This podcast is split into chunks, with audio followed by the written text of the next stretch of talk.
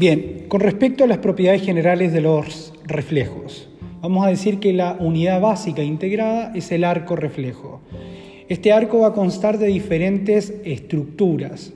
A saber, vamos a tener un órgano de los sentidos, una neurona aferente, una o más sinapsis dentro de una estación que va a ser una eh, estación integradora central, una neurona eferente y un efector.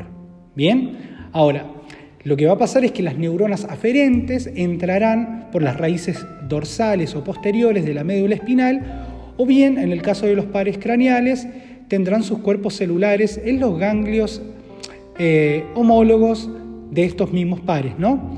Ahora, las fibras eferentes también saldrán a través de las raíces ventrales o anteriores y o por los pares craneales motores correspondientes.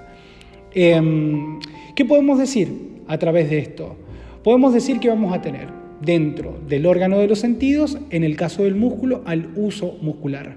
Recordemos que el uso muscular va a ser una estructura propiamente sensitiva que se encontrará en las fibras intrafusales y que tendrá dos tipos de fibras aferentes. Estas fibras aferentes serán las de tipo 1A o bien las de tipo 2. Estas son las que entrarán por las raíces dorsales o posteriores en lo que sería la médula.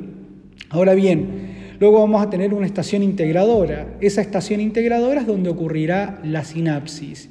Cuando hablamos de una sinapsis nos vamos a referir a una respuesta eh, monosináptica y si hablamos de más, polisinápticas. En el caso de reflejo, reflejo miotático. Bien, ahora bien, lo que sucede ahora es que se envía una respuesta. Esa respuesta se va a enviar a través de lo que sería una neurona motora o bien una vía efectora. Y finalmente vamos a tener al órgano efector, que será el músculo y que realizará la contracción eh, propiamente dicha.